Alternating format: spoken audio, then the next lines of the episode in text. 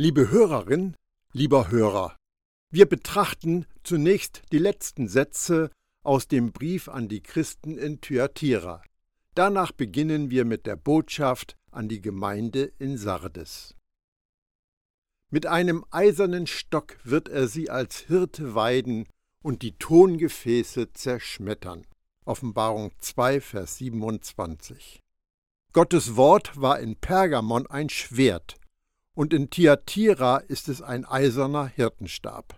Ein Stab, der stabil genug ist, um den Würgegriff des Feindes zu lösen und die Herde zu umsorgen. Wie so oft in dieser Bildersprache spricht Jesus von sich selbst. Er ist die Wahrheit, die trennt wie ein Schwert und der nicht widersprochen werden kann wie einem eisernen Stab. Dieser eiserne Stab zerschmettert die Gefäße eines Töpfers. Paulus erwähnt Gefäße und ihr Material in einem seiner Briefe. In einem großen Haus aber gibt es nicht nur Gefäße aus Gold und Silber, sondern auch solche aus Holz und Ton. Und die einen sind für Würdiges, die anderen für Unwürdiges bestimmt. 2. Timotheus 2, Vers 21. Das eine Material ist stabil, das andere zerbrechlich. Das unwürdige Gefäß dient nicht der Ehre und Verherrlichung unseres Schöpfers und Erretters. Es versucht, sich Gottes Gnade zu entziehen und sein Wirken herabzusetzen. Jesus macht mit diesem Bild ganz klar, wer sich dem Herrn der Welt entgegenstellt, hat nicht die geringste Chance auf Erfolg. Wer sich an Jesus bindet, wirkt mit Jesus zusammen, um dem Bösen zu trotzen und die Ekklesia zu bauen und zu stärken. Wir leben in einer Übergangszeit, in der Gottes Königsherrschaft und die Reiche dieser Welt Seite an Seite nebeneinander existieren. Aber am Ende wird es nur noch ein Reich geben, und Gottes Königsherrschaft wird kein Ende haben. Und er wird Macht haben, wie auch ich von meinem Vater Macht empfangen habe, und ich werde ihm den Morgenstern geben. Offenbarung 2, Vers 28. Den eingeschüchterten Glaubenden in Thyatira musste ein neues Bewusstsein geschenkt werden, wer sie in Jesus wirklich sind. Die wahre Macht ging nicht von den heidnischen Tempeln und den Götzenpriestern aus, mit der Ausnahme, dass sie den furchtsamen und abergläubischen Tempelbesuchern viel Geld abknöpften. Als Gegenspieler dazu steht Jesus, Gottes Sohn, dem vom Vater alle Macht über Himmel und Erde übertragen worden ist. Die Mächte und Gewalten, die Thyatira terrorisierten, konnten Gottes Königsherrschaft nicht besiegen. Der sogenannte Kampf zwischen Licht und Finsternis ist eigentlich nur ein müdes Aufbegehren eines überwundenen Feindes. Jesus verspricht denen, die an ihm festhalten, den Morgenstern. Zum Glück brauchen wir nicht lange herumrätseln, was damit gemeint ist. Jesus sagt am Ende der Offenbarung, Ich, Jesus, habe meinen Engel gesandt als Zeuge für das, was die Gemeinden betrifft. Ich bin die Wurzel und der Stamm Davids, der strahlende Morgenstern. Offenbarung 22, Vers 16. Jesus selbst ist unsere Belohnung. Ich bin überzeugt, dass Jesus hier am Ende seiner Botschaft für die Christen in Thyatira von seiner leiblichen Rückkehr zur Erde spricht. Jetzt haben wir schon seinen Geist in uns. Wenn er wiederkommt, haben wir ihn in Person. Aber es kommt mehr. Petrus ermutigt uns, so steht für uns die prophetische Aussage umso fester da. Und ihr tut das Richtige, wenn ihr genau darauf achtet, wie auf eine Lichtquelle an einem dunklen Ort, und zwar bis der Tag anbricht und der Morgenstern in euren Herzen aufgeht. 2. Petrus 1, Vers 19. Wenn Jesus wiederkommt, werden wir die Belohnung in seiner Fülle erhalten. Kein Leid mehr, keine Schmerzen, kein Tod. Wenn der Morgenstern erscheint, wird das der Start in ein Leben, das wir uns in unseren kühnsten Träumen nicht vorstellen können. Wer bereit ist zu hören, achte auf das, was der Geist den Gemeinden sagt. Offenbarung 2, Vers 29. Ich fasse Jesus Botschaft für die Christen in Thyatira mit meinen Worten zusammen. Ihr Leute seid fantastisch. Ich bewundere, wie ihr in meiner Liebe wandelt und in der Gnade wachst. Ihr bringt viel Frucht zur Ehre meines Vaters hervor. Aber warum duldet ihr diese verrückte Frau, die sich als Prophetin bezeichnet? Sie verletzt meine Leute, und das macht mich wütend. Meine Augen sprühen Funken. Ich habe ihr Zeit gelassen, damit sie zur Besinnung kommt, aber sie will nicht von ihrem Tun ablassen. Ich werde Schluss mit dem machen, was sie einen Dienst nennt, mit sofortiger Wirkung. Sie hat ihr Bett hergerichtet, und nun wird sie darin liegen. Und die, die ihr auf dem Weg des Ehebruchs und der Unzucht gefolgt sind, müssen umkehren, sonst ernten sie große Not. Sünde zieht Konsequenzen nach sich. Und denen unter euch, die sich von ihren tiefen Geheimnissen nicht haben einfangen lassen, spreche ich mein Lob aus. Haltet fest an mir und lasst euch durch nichts davon abbringen. Lasst euch nicht einmal durch diese Situation mit der Isabel ablenken. Darum kümmere ich mich. Lasst es zu, dass meine Gnade in eurem Leben Frucht bringt. Lasst die Liebe meines Vaters eure von Gott gegebenen Träume entfesseln. Ihr seid meine Könige und Miterben, und wenn ich zurückkomme, beginnt ein nagelneues Leben. Was will Jesus uns mit dem Brief an die Gemeinde Thyatira sagen? Möchtest du ein Leben, das zählt? Wir sollen lernen, tote Werke von Taten des Glaubens zu unterscheiden. Tote Werke sind all das, was wir tun, um uns bei Gott einzuschmeicheln.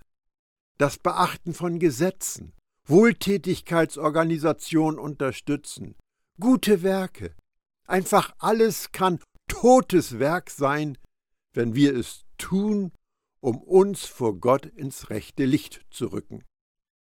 Glaubenswerke dagegen strömen aus dem Überfluss von Gottes Liebe, die in unser Herz gegossen ist. Glaubenswerke teilen Jesus Gnade aus an eine Welt, die ausgehungert ist nach Gnade.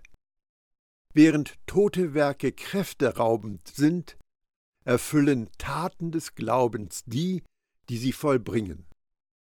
Bei der Endabrechnung sind die Taten des Glaubens die einzigen, die zählen. Die Versuchung ist groß, die Christen in Thyatira als primitiv abzutun, weil sie Götzen vertraut haben. Aber was machen wir anderes, wenn wir unheilige Opfer bringen in dem Streben nach Erfolg und Sicherheit? Wenn wir uns und unsere Familien auf dem Altar unserer Ziele opfern, dazu gehören selbst edle Ziele wie Gemeindegründung und Dienst für die Armen, bereiten wir den Weg für eine Katastrophe vor. Es gibt nur ein Opfer, das zählt, und das brachte Gottes Sohn. Jesus gab alles, damit wir frei sein können von der Vergötterung des Ichs. Uns ist immer wieder gesagt worden, dass Sünde und sexuelle Unmoral Gottes Missfallen erregt. Aber selten habe ich gehört, warum. Gott ist erbost wegen Leiden und Kummer, die die Sünde über die bringt, die er so sehr liebt. Unkontrolliertes und unmoralisches Sexualverhalten ist besonders zerstörerisch. denn es beeinflusst unsere Fähigkeit, echte und wahre Liebe zu empfangen und weiterzugeben. Aber auch da kann Gott unsere Verletzungen heilen. Lass dich nicht von denen beeindrucken, die weise klingen, dich aber ablenken von der Lauterkeit und Reinheit vor Christus. Falsche Lehrer prahlen mit ihrer sogenannten Erleuchtung. Sie versenken sich in mystische Schriften und nicht kanonische Bücher, aber ihr Graben führt sie nur nach unten. Sie behaupten, dass sie tiefere Geheimnisse ergründet haben, aber Gottes Sohn mit Augen wie Laserstrahlen durchschaut sie. An ihren Früchten sollst du sie erkennen, sagte Jesus. Wenn ihre Botschaft dein Vertrauen in Gott verhungern lässt und Zweifel an ihm sät und dich dahin führt, dass du dich auf dein Ich verlässt, kommt sie nicht von Gott. Sich an Jesus zu klammern, ist der Schlüssel für ein Leben als König. Wenn du davon überzeugt bist, dass Gott gut ist und er sich danach sehnt, gut zu dir zu sein, verdampft aller Druck, etwas leisten zu müssen. Wenn du in der Liebe deines Vaters schwelgst, wirst du in deiner von Gott gegebenen Bestimmung wandeln. Starte jeden Tag mit einem festen Blick auf den Morgenstern, das heißt auf Jesus.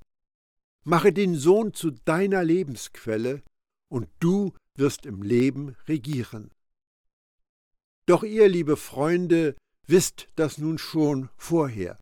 Deshalb seid achtsam, damit ihr nicht durch die Selbsttäuschung der gottlosen Menschen mit fortgerissen werdet und aus eurer festen Gewissheit herausfallt. Stattdessen nehmt zu in der Erfahrung der Gnade und Erkenntnis unseres Herrn und Erlösers, des Messias Jesus. Ihm sei alle Herrlichkeit, sowohl jetzt als auch bis zum Tag, an dem die Ewigkeit anbricht. Amen, ja, so soll es sein. 2. Petrus 3, die Verse 17 und 18. Unser Besuch in Thyatira ist zu Ende. Wir packen unseren Rucksack und wandern auf der Handelsstraße weiter in südliche Richtung.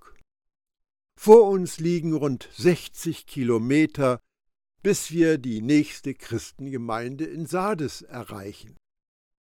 Östlich von Smyrna liegt das Tal des Hermos-Flusses, dessen Ende die Stadt Sardes darstellt.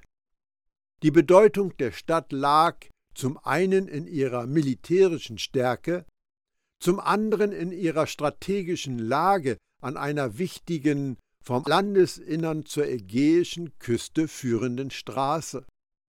Und drittens in ihrem Einfluss auf die weite und fruchtbare Hermos-Ebene. Das frühe Königreich Lydien war hochentwickelt in Handwerk und Gewerbe. Sardes galt als ein Zentrum für die Herstellung und das Färben von empfindlichen Waren aus Wolle und von Teppichen. Die Legende, dass der kleine Fluss Paktolos am Markt über goldenen Sand verlief, kann wohl als Bild für den Reichtum der Stadt gelten, auf den die Griechen des sechsten Jahrhunderts vor Christus für ihren Goldnachschub zurückgriffen. Goldgewinnung und Handel waren die Quellen ihres Reichtums.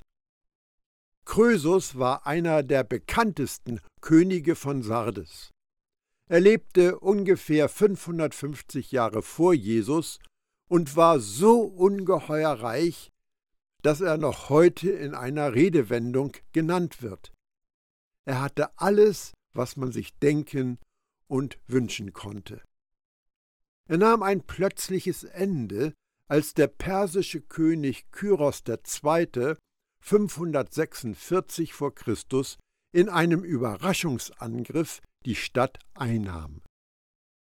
Unter der persischen Herrschaft wurde die Stadt mit Juden besiedelt, was die Entstehung einer christlichen Gemeinde begünstigte.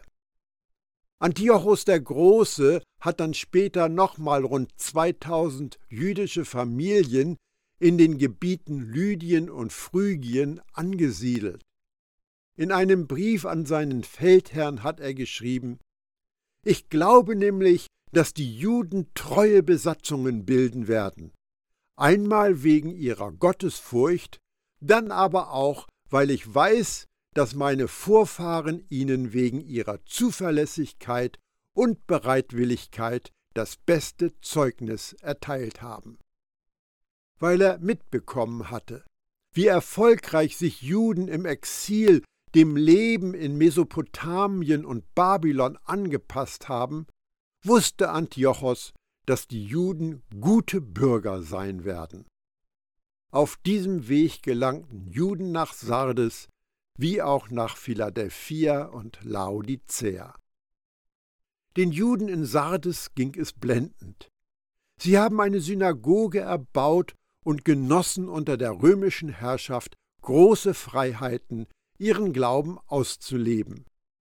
Das heißt, wer auch immer das Evangelium der Gnade nach Sardes gebracht hat, fand eine bereite Zuhörerschaft in der Synagoge, der man sagen konnte, der Messias, auf den ihr wartet, ist gekommen.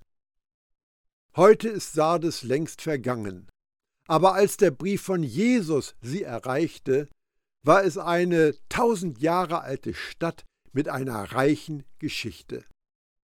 Das Sardes des zweiten Jahrhunderts unserer Zeitrechnung lag am Schnittpunkt von vier bedeutenden Handelsstraßen. Die Ost-West-Straße verband Sardes mit Smyrna an der Küste und dem Binnenland der Provinz Asia.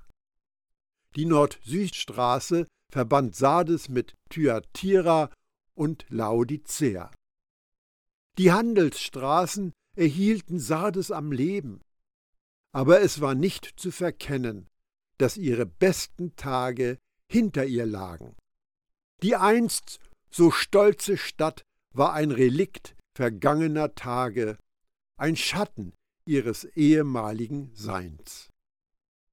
Hier sind wir nun angekommen und suchen die Christengemeinde. Wir übergeben dem Gemeindeleiter den Brief von Jesus, der ruft die Gläubigen zusammen und liest ihnen vor.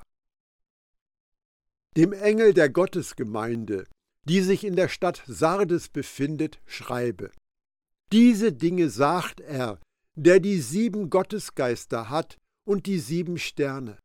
Ich kenne deine Taten.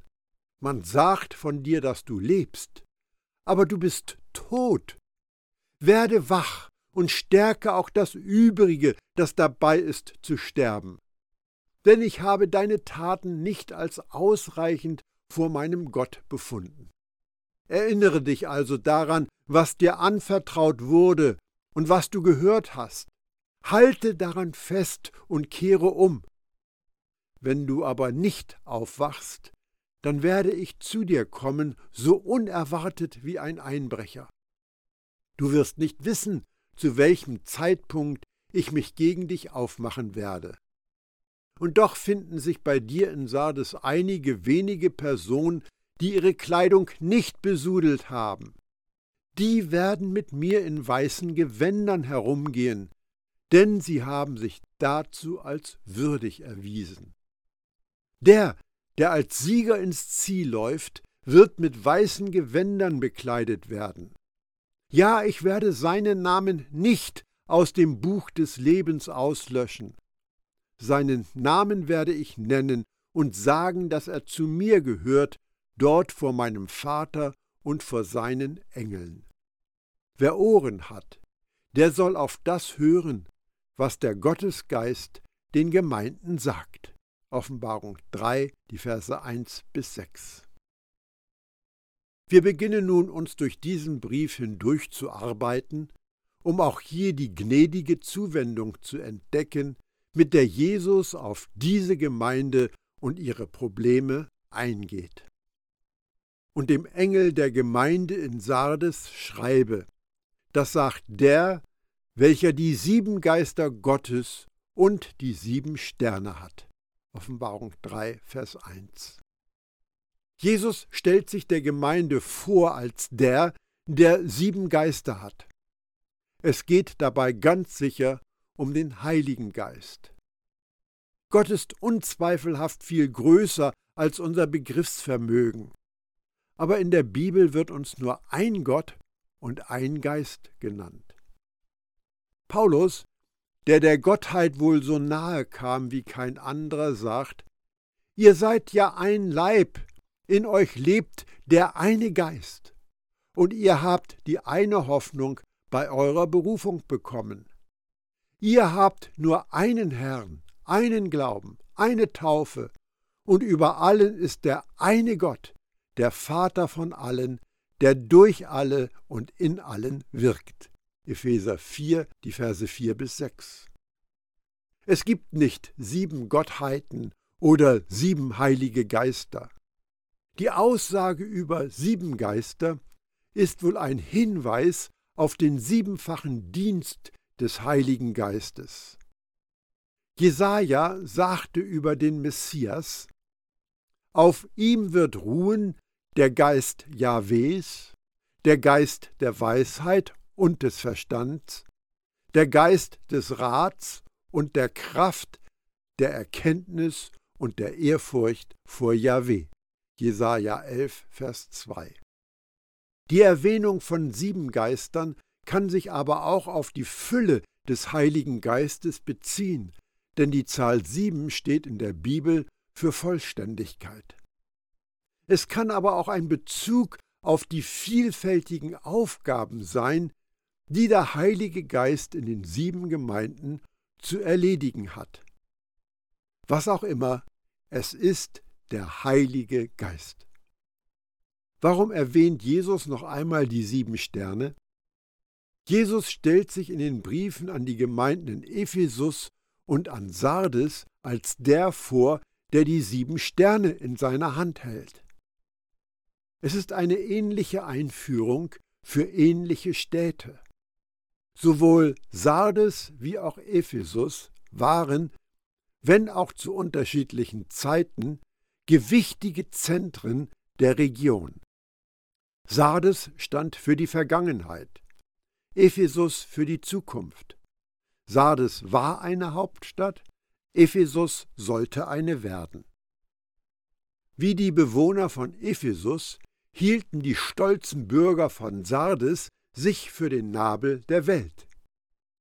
Deshalb offenbart sich Jesus als Zentrum der sieben Sterne, die für die Leiter dieser Gemeinde stehen, und der sieben Gemeinden, die von diesen Sternen geführt wurden. Jesus zeigt sich hier als der, der Gottes Geist hat. Die Glaubenden in Sardes hatten ihn offensichtlich nicht. Die Christen in Sardes spielten Kirche. Sie wussten, wie sie reden und handeln mussten, damit es geistlich aussieht. Aber in Wirklichkeit waren sie geistlos. Sie hatten keine persönliche Beziehung mit dem Heiligen Geist. Ich weiß, wie du lebst und was du tust. Du stehst im Ruf, eine lebendige Gemeinde zu sein, aber in Wirklichkeit bist du tot. Offenbarung 3, Vers 1. Du stehst in dem Ruf.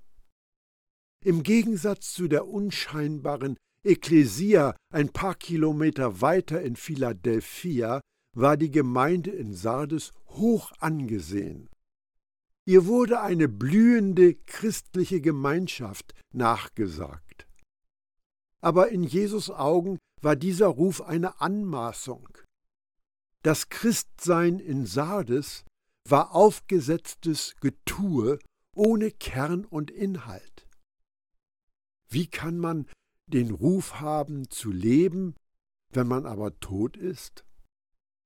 Jesus weist auf religiöse Unbekehrte hin, die von dem, der das Leben ist, abgekoppelt sind. Jesus sagte einmal, ich selbst bin der Weg und auch die Wahrheit und das Leben. Nur durch mich findet ein Mensch zum Vater. Johannes 14, Vers 6.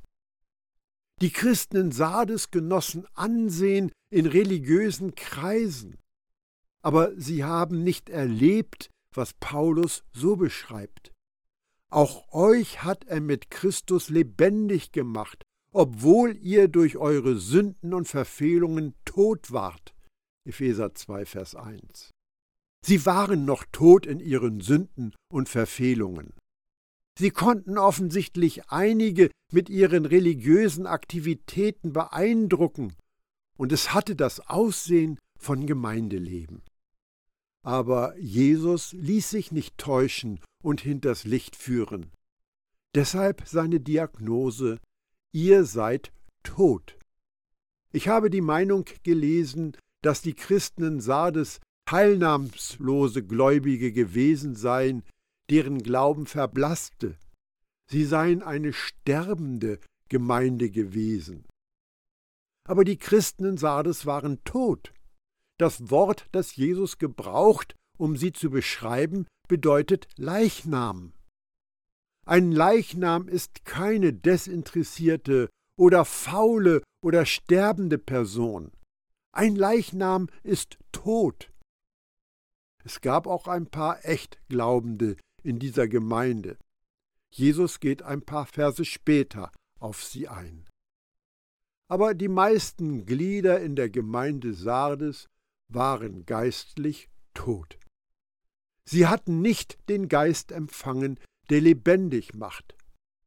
Das war eine schlechte Nachricht.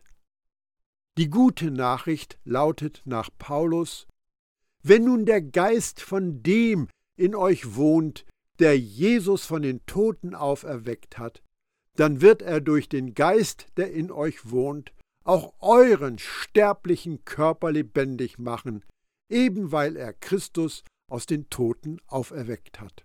Römer 8, Vers 11. Die gute Nachricht ist, dass Jesus die Toten auferweckt. Werde wach und stärke den Rest, der noch Leben hat, damit er nicht vollends stirbt. Offenbarung 3, Vers 2. Jesus fordert die Gemeinde auf, wach zu werden.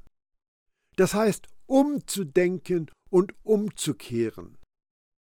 Wacht auf aus eurem Schlaf und wendet euch zu Gott.